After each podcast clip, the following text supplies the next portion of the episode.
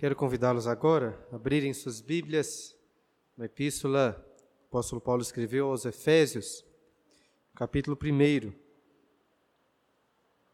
Hoje vamos meditar no versículo 14. Efésios capítulo 1.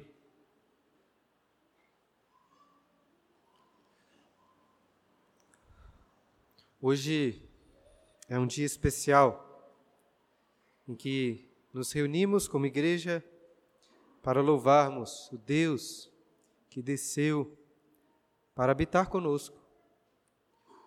O Deus que veio para habitar em um corpo humano. O Deus que desceu para nos dar uma nova vida. O Deus que desceu para nos santificar. O Deus que desceu, que veio para nos consolar o Deus que veio para iluminar os nossos corações, o Deus que desceu para nos garantir a herança. De quem eu estou falando? Como hoje é o dia de Natal, provável que você pense na pessoa de Cristo, que veio ao mundo para ser o nosso Salvador. Mas não estou falando de Jesus. Estou falando do Espírito Santo de Deus, que desceu para habitar conosco, dentro dos nossos corpos humanos, que veio para nos dar a vida, nos santificar, nos consolar, nos santificar.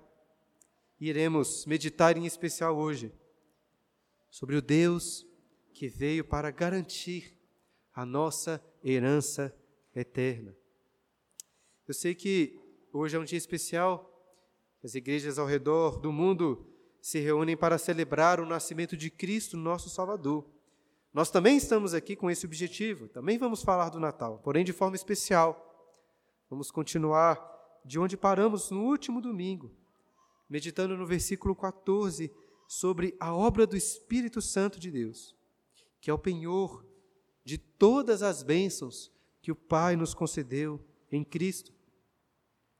E aproveitando que este é o último sermão baseado nessa doxologia que começou no versículo 3.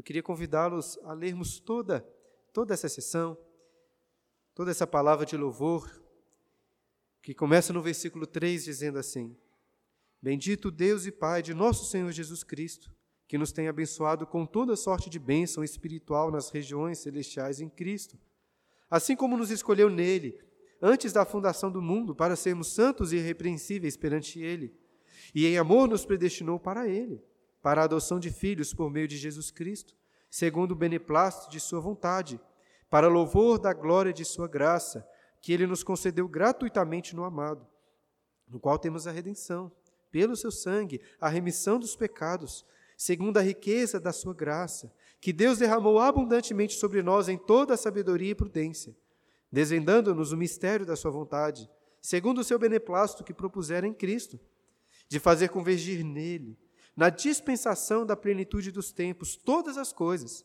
tanto as do céu como as da terra.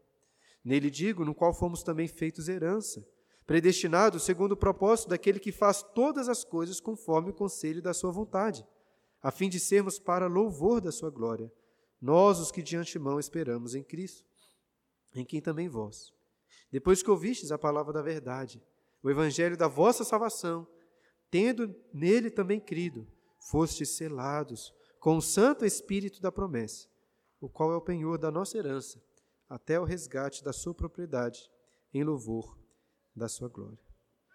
Vamos orar mais uma vez? Deus, Espírito Santo, ilumine os olhos dos nossos corações, para que possamos ter segurança e garantia da riqueza, da glória, da nossa herança nos santos até o dia em que Cristo voltará para completar a nossa redenção, para o louvor da Sua glória. Amém. Aqui é sempre inverno, sempre inverno e nunca Natal. Essa é a descrição do fauno Túminos para aquela terra amaldiçoada de Nárnia, sob o governo da feiticeira branca. Apesar de eu não conhecer de perto essa dura realidade de um inverno rigoroso, eu consigo entender este mesmo sentimento de Lúcia, que ao ouvir essas palavras, sempre inverno, nunca Natal, exclamou: Que horror! Imagine quão horrível seria um inverno congelante, sem fim, para piorar, sem o Natal. E apesar de não termos aqui invernos muito rigorosos, desde criança eu sempre gostei muito da época do Natal. Né, os enfeites, o clima festivo, a boa comida, claro, sempre me deixaram muito empolgados. E claro, chegando na época do Natal, uma grande alegria das crianças, acho que vocês vão concordar comigo, né, crianças? É de recebermos presentes. Adultos também gostam de receber presentes, mas as crianças ficam especialmente felizes em rasgar aqueles embrulhos, descobrir ali um novo brinquedo, uma nova bola, um novo livro, e às vezes uma nova cueca. Eu sei que existem, é, existem os críticos, vamos dizer assim, dessa quantidade tão grande de presentes. Eu não nego que às vezes são muito exagerados, e não nego que corremos o risco de desvirtu desvirtuarmos é, as nossas crianças do verdadeiro significado do Natal. Mas presentes são uma grande bênção, são motivo de alegria. Eu respeito quem prefere agir diferente, contudo, se tem uma época no ano na qual eu acho que os presentes fazem mais sentido, é a época do Natal. Cristo veio ao mundo para ser adorado, para ser servido, mas ele também veio ao mundo como um presente de salvação, concedendo-nos não apenas o perdão dos pecados, mas toda sorte de ricas, riquíssimas bênçãos. E no versículo 3, que acabamos de ler, Paulo iniciou uma grande frase de louvor, bendizendo a Deus, que nos tem abençoado com toda sorte de bênção espiritual nas regiões celestiais em Cristo todos os melhores presentes dessa árvore de Natal celestial e muito mais, nós recebemos em Cristo. É ótimo poder desembrulhar esses presentes. E eu espero que os irmãos da igreja estejam se sentindo assim, à medida que nos últimos domingos fomos aqui abrindo cada um destes presentes celestiais. Eu queria convidá-los, olhe novamente para esses versículos, para nos lembrarmos Quais são essas bênçãos? Ao abrir o primeiro embrulho, nos versículos de 4 a 6, fomos capacitados pelo Espírito a olhar para além da aurora do tempo, para a escuridão, para o silêncio do nada, antes do mundo existir, e ali contemplarmos a bênção do Deus que nos escolheu antes da fundação do mundo, para sermos a noiva santa e sem mácula de Cristo. E também o Deus que nos predestinou para sermos seus filhos adotados. Antes da fundação do mundo, antes do haja luz, até mesmo antes de existir o antes e o depois, pois tempo não havia. Deus nos escolheu. Mas não nos escolheu por ver algo bom em nós. Pelo contrário, foi por graça. E em amor, Ele nos predestinou para o louvor da glória da Sua graça. Mas não foi de graça. Ao desembrulharmos os versículos 7 e 8, descobrimos que para sermos a noiva de Cristo, os filhos adotados do Pai, um altíssimo preço foi pago. Não foi fácil perdoar os nossos pecados. Para Deus dizer haja luz, quando Deus disse haja luz, houve luz. Mas para Deus perdoar os nossos pecados, Deus, Deus disse haja perdão. Mas não houve perdão até que todo o plano de redenção se cumprisse no Filho amado, quando ele foi esmagado pelo Pai naquela cruz. Quão grande amor é esse de Deus e de Cristo por nós. Amor que encontramos quando desembrulhamos aí os versículos 7 e 8.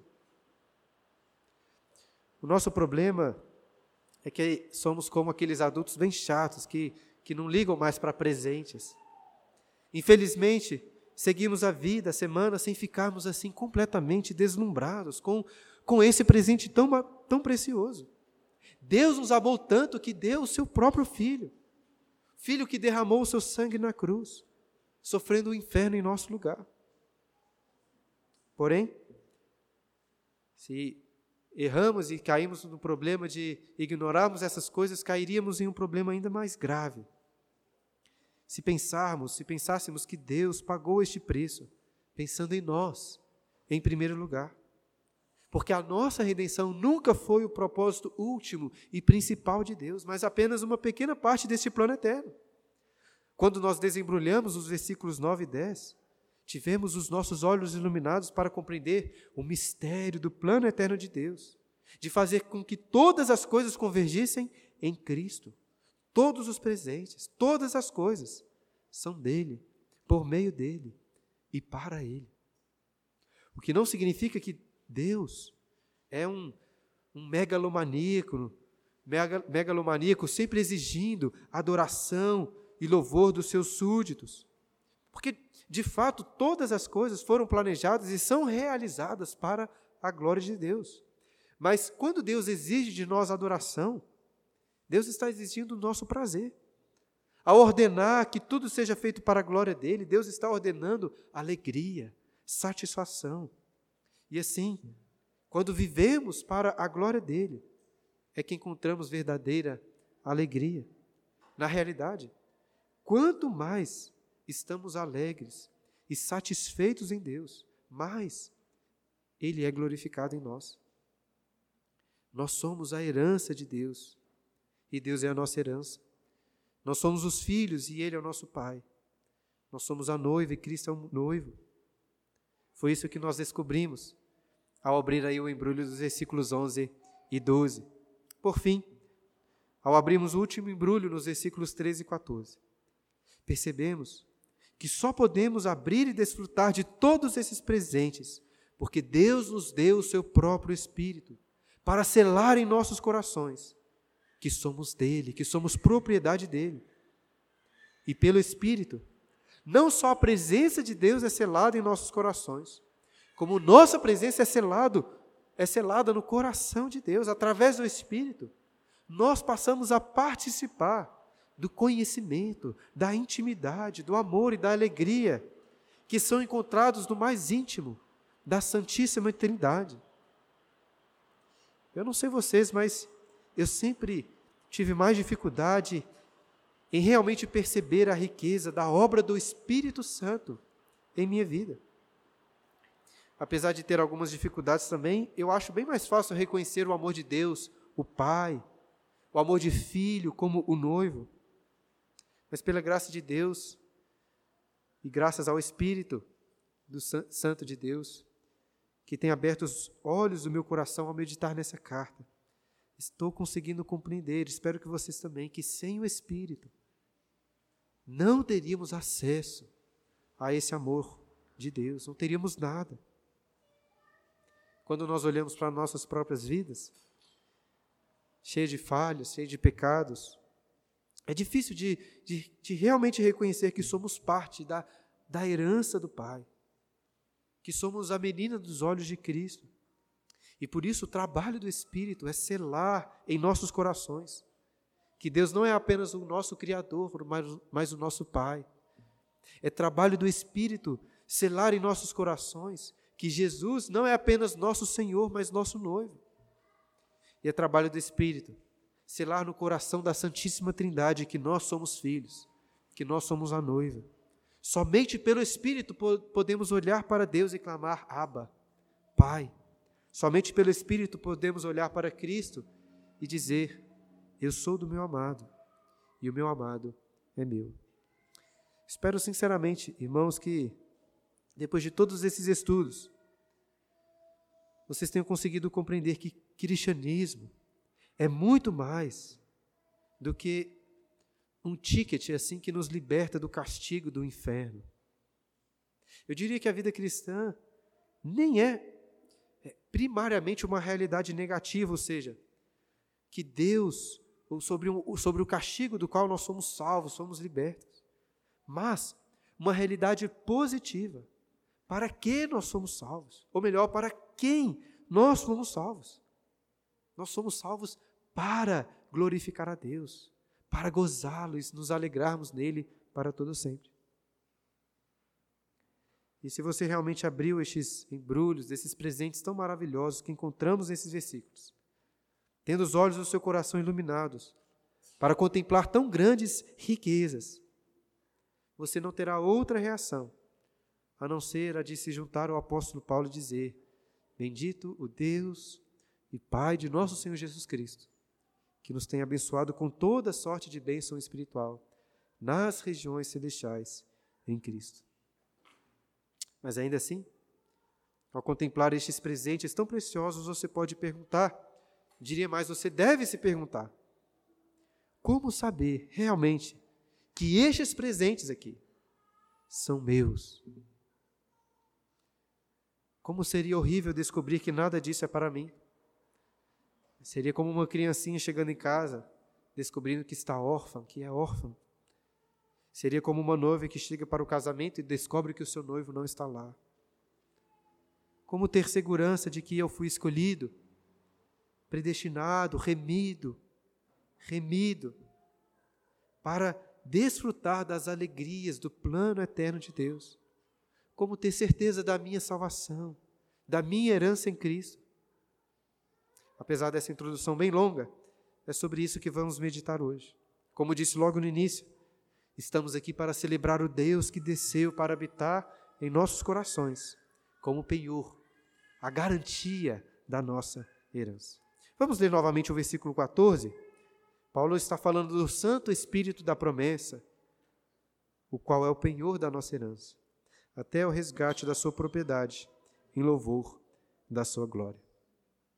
Existe alguma discussão sobre o significado que Paulo está dizendo aqui, mas pelo sentido da palavra que ele utiliza, ao falar de penhor, parece que, parece que Paulo está falando de algum objeto pessoal que a pessoa deixava para garantir que voltaria para pagar alguma dívida, algo que está devendo. Por exemplo, já aconteceu de de você abastecer o seu carro ali no posto e então descobrir que estava sem dinheiro na carteira para pagar?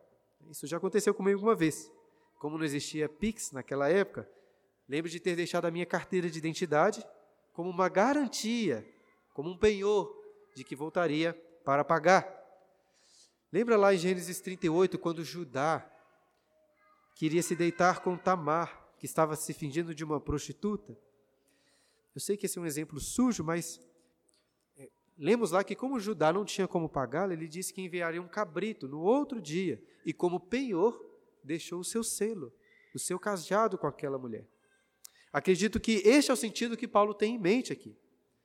Ainda que, independente se, se é exatamente esse o sentido mais preciso, o fato é que ele está falando de um tipo de garantia que Deus nos deu para a nossa herança. Veja assim, irmãos, quão maravilhosa é a graça de Deus. Porque uma coisa é eu deixar um penhor quando estou devendo. Né? Assim como eu estava aqui devendo, né? estava naquela época devendo a gasolina no posto. Ou como Judá estava devendo o serviço impuro de Tamar. Mas o que Deus estava nos devendo? O que Deus nos deve? Foi por graça que Ele nos prometeu uma grande herança. E será que a palavra dele, de que receberemos a plenitude dessa herança. Não é suficiente. Se Deus disse que nós iremos desfrutar dessa herança, nós precisamos de mais alguma coisa, a não ser da Sua palavra. Não é exigir demais de Deus que Ele nos dê uma, uma garantia, um penhor. Certamente não temos condições de exigir nada, mas Deus é tão gracioso e tão comprometido com o seu povo, que Ele faz questão de dar uma garantia dessa herança. E qual é a garantia que ele nos dá? Não é a sua carteira, nem mesmo um selo de identificação. Preste atenção nisso, irmãos. Deus deu a si mesmo como garantia. Isso chega quase que a parecer uma blasfêmia, porque o Senhor de todo o universo está preocupado com ser tão pequeno como eu, como nós somos, a ponto de dar o seu próprio Espírito como garantia de que somos seus herdeiros. Isso significa também que Deus não está nos dando algo separado, diferente do que foi prometido. Porque Cristo é a nossa herança, nada mais. É em Cristo que, to que temos todas as ricas bênçãos prometidas. E para nos garantir essa herança, foi nos concedido o próprio Espírito de Cristo. Já teve alguma vez que você se questionou sobre a sua salvação em Cristo? Pensando, será que eu sou crente mesmo? Imagino que isso talvez já tenha acontecido. E dependendo do contexto, a última coisa que eu quero é que você não faça, que você deixe de fazer este tipo de questionamento, porque a Bíblia nos exorta constantemente a examinarmos a nós mesmos, se estamos na fé, pois não são muitos os que abraçam o Evangelho falsamente. Né? Não são poucos na igreja que, em muitos aspectos, se parecem com o trigo, mas são joio. E talvez nem tenham real consciência disso. Por isso é tão importante, tão necessário o autoexame. Entretanto, preste atenção nisso. Se você está em Cristo, Deus não quer que você tenha dúvidas da sua salvação e da sua herança. Ele concedeu o seu Espírito justamente para que você vivesse com plena certeza de que você foi adotado, salvo pelo Senhor. E pense comigo: qual é a melhor maneira que Deus poderia ter de garantir que agora somos dele e que ele é nosso? Nos fazendo dele e se entregando a nós. É isso que ele nos faz, nos dando o seu Espírito. E como o Espírito nos garante a herança? Eu vou explicar essa resposta em dois pontos, porque acredito que o Espírito, como um selo de Deus em nossos corações, nos dá essa garantia, tanto internamente como externamente. Como um selo interno, dentro dos nossos corações. Poderia dizer que o Espírito nos faz detestar o mal. Entenda, o Espírito não é uma força, uma força como né, em Star Wars, uma força ele é uma pessoa. O espírito se entristece. Assim como nós lemos durante a liturgia no capítulo 4, versículo 30. Sabe quando você vacilou feio com sua esposa, que só aquele olhar triste o faz assim desmoronar? Filhos às vezes também sentem essa dor quando os pais olham com ele com angústia, angústia para o que fizeram. Às vezes palavras duras, xingamentos, disciplinas físicas, não conseguem nos, nos contristar tanto quanto a tristeza daqueles que amamos.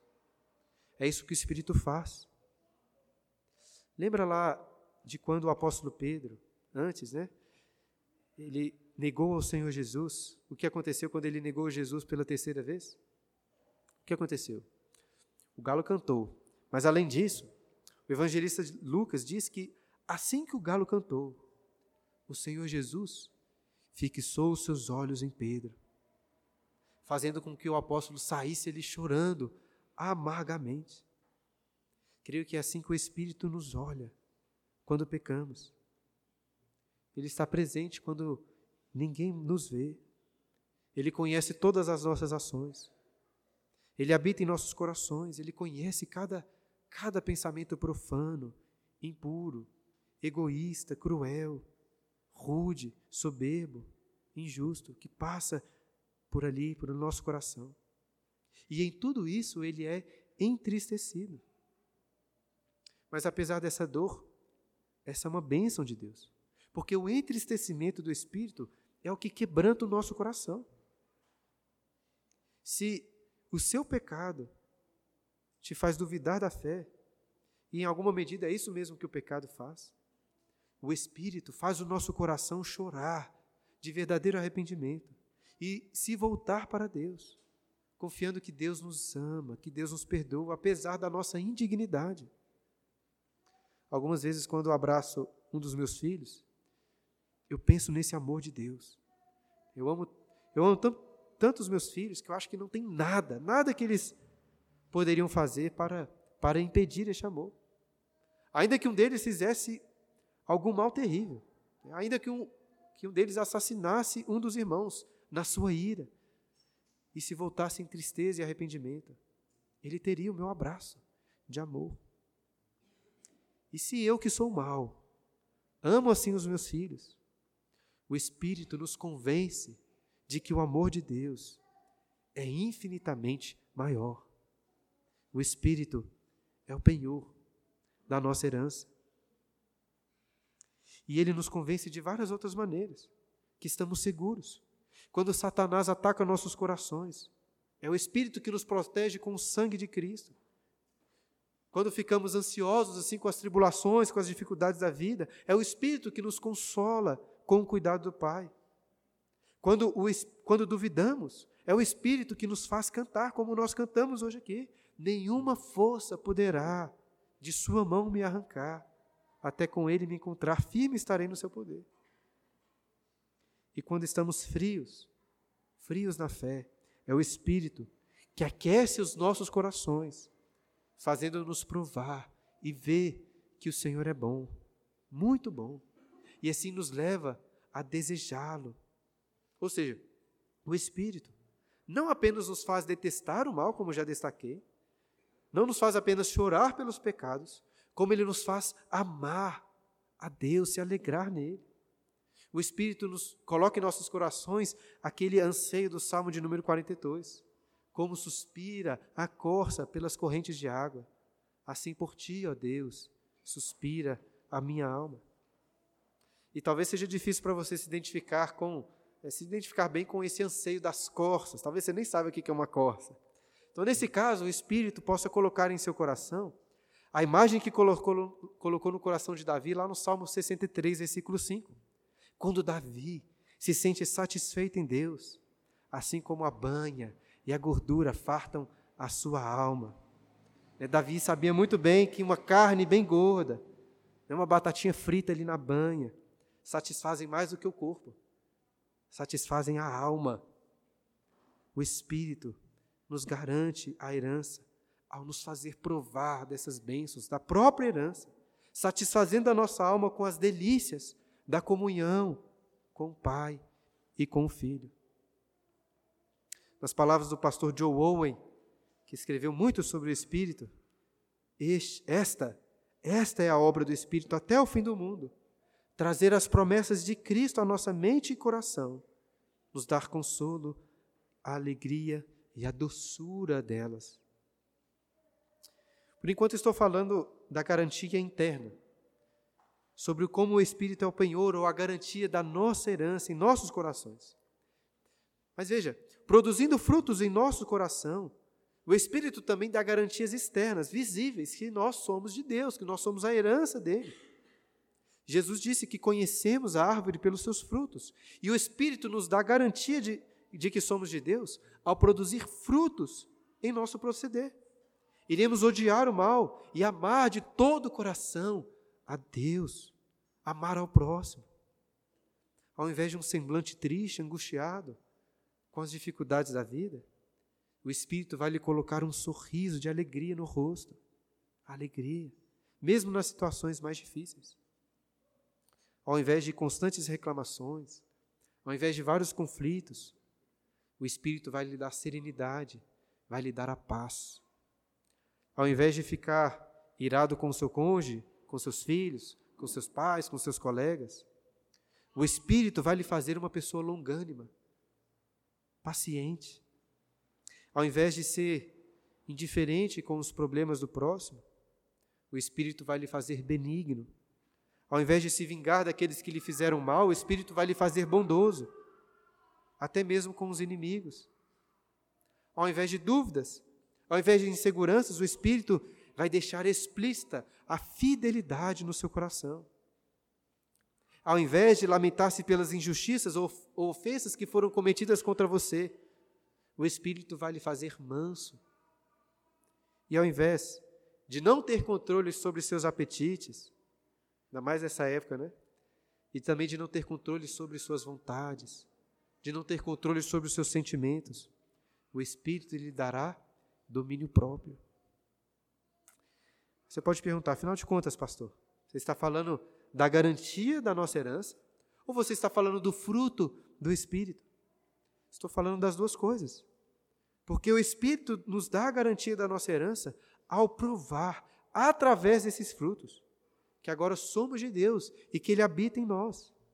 Eu me baseei aqui no fruto do Espírito sobre o qual Paulo fala aos Gálatas e poderia continuar falando de várias outras evidências, internas e externas, que o Espírito, como penhor da nossa herança, produz em nossas vidas. Mas, por outro lado, se essas evidências não são percebidas, não se engane. E não deixe ninguém lhe enganar. Avance comigo, por favor, as páginas da sua Bíblia e leia o que Paulo também diz sobre a herança mais para frente nessa carta, no capítulo 5. No versículo 5.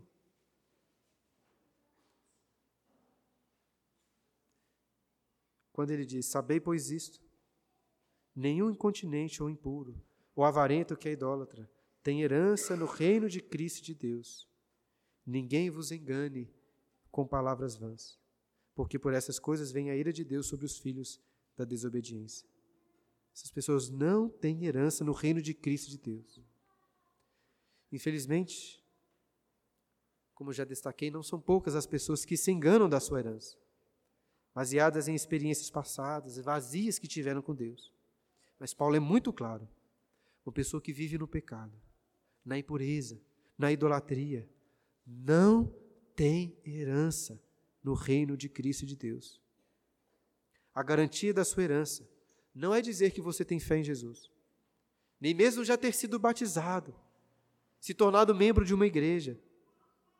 Porque se você vive em pecado, sem verdadeiro arrependimento e frutos de justiça, você não tem o Espírito, não tem o Espírito de Deus morando em seu coração, e você não tem qualquer garantia da herança prometida por Deus. Pelo contrário, Paulo está aqui garantindo que o que você tem é a ira de Deus, que virá sobre você, junto com os demais filhos da desobediência. No Natal, todos costumam se sentir assim muito abençoados, felizes com Cristo, o Cristo que nasceu em Belém. Mas sem o Espírito, Cristo não é um presente. Cristo é castigo. Por isso eu insisto, se você está em Cristo, se você está em Cristo, Ele quer que você tenha segurança, que você não tenha dúvidas da sua herança. Ele concedeu o seu próprio Espírito para que você viva em plena certeza de que foi adotado pelo Pai e que entrou em uma aliança de casamento com Cristo. Se você tem dúvidas, se pecados lhe fazem duvidar, ore para que o Espírito Trabalhe na sua vida e o convença. Irmãos, este é o trabalho do Espírito. Ele vai ficar muito feliz para fazer isso em seu coração.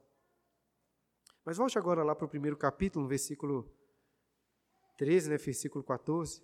Percebemos que esse trabalho do Espírito, como penhor, como garantia, possui um período delimitado.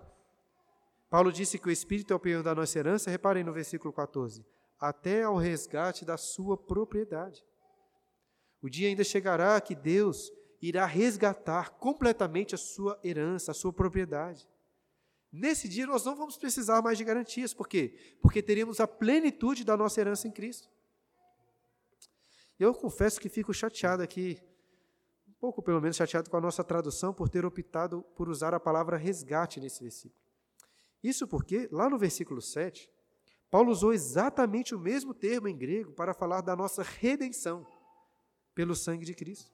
Eu acho que não custava, então, tanto ter traduzido o versículo 14 também usando o mesmo termo, redenção, para deixar clara essa conexão com o versículo 7. Por que isso é importante? Porque encontramos aqui um claro exemplo do que na teologia nós chamamos de já e ainda não. Porque no versículo 7 nós lemos que o sangue de Cristo já nos concedeu a redenção.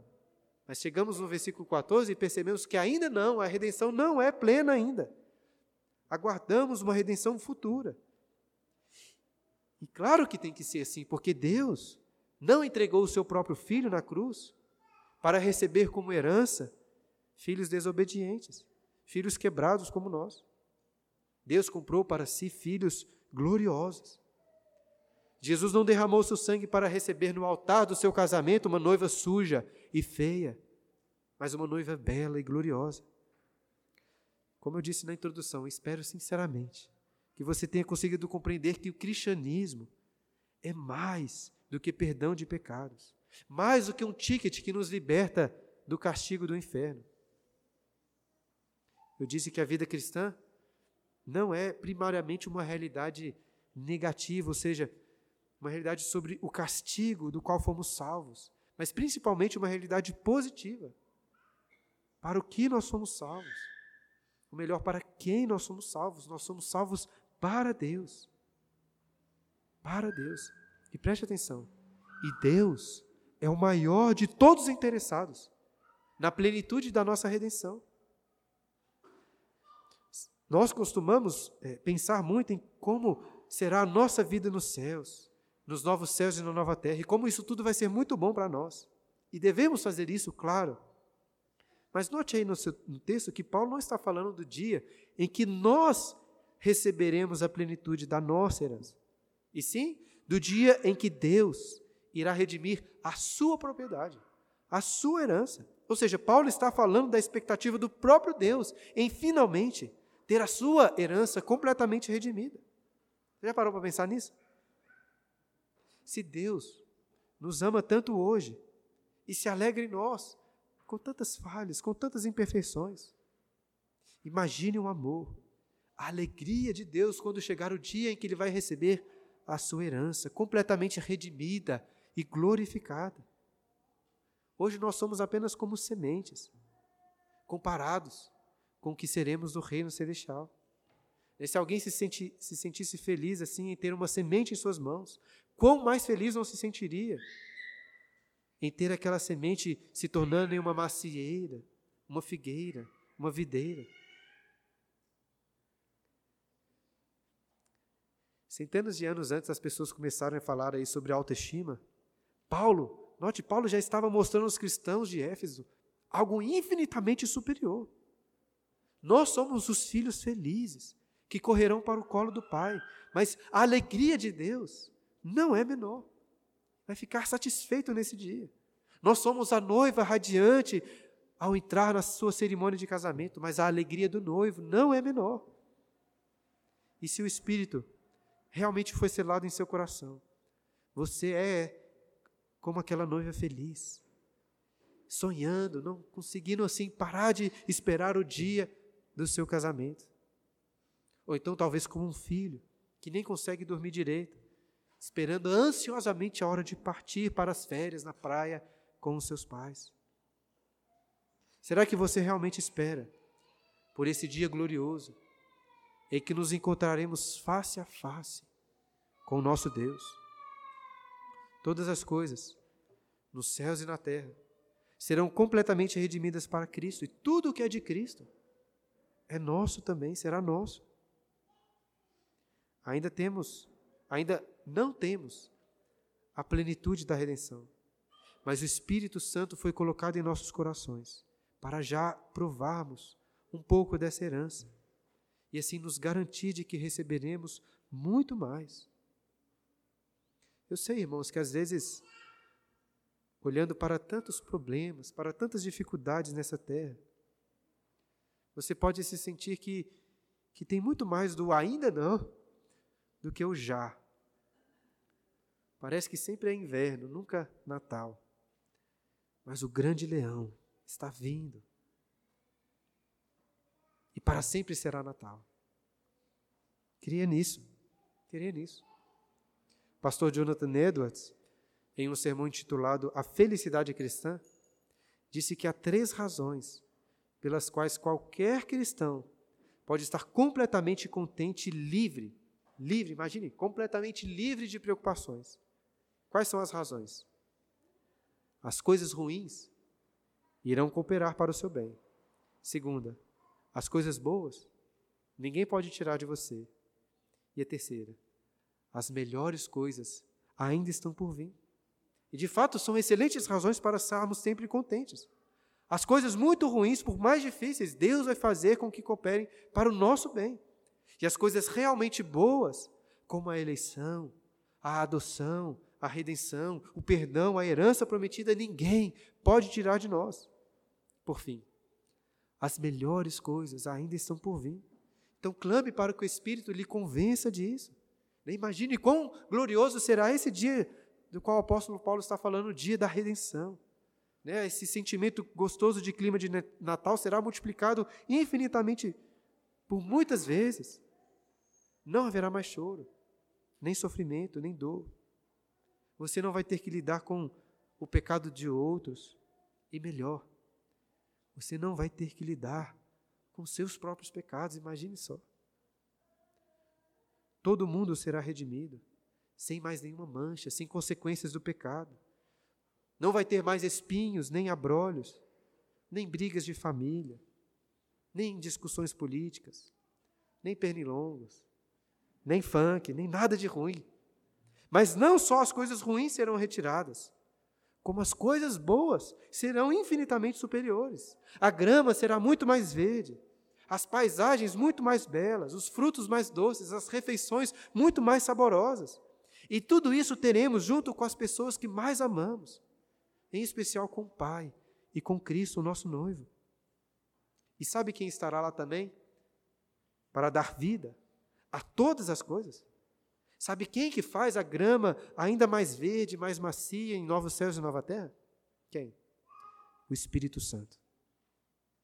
É o Espírito Santo. Foi o Espírito que deu vida à criação. Foi o Espírito, nós lemos aqui, que deu vida ao Filho no ventre de Maria. Foi o Espírito que nos deu a nova vida. E é o Espírito que dará vida aos novos céus e à nova terra. É só através dele e por causa do seu poder que poderemos desfrutar de tantas alegrias e deleites na presença de Deus. Alguém poderia dizer: que tudo isso parece assim bom demais para ser verdade. Mas eu acho que chegou em um nível que, que é bom demais para ser mentira, porque ninguém seria capaz de inventar uma história dessas. Portanto, ela tem que ser verdadeira.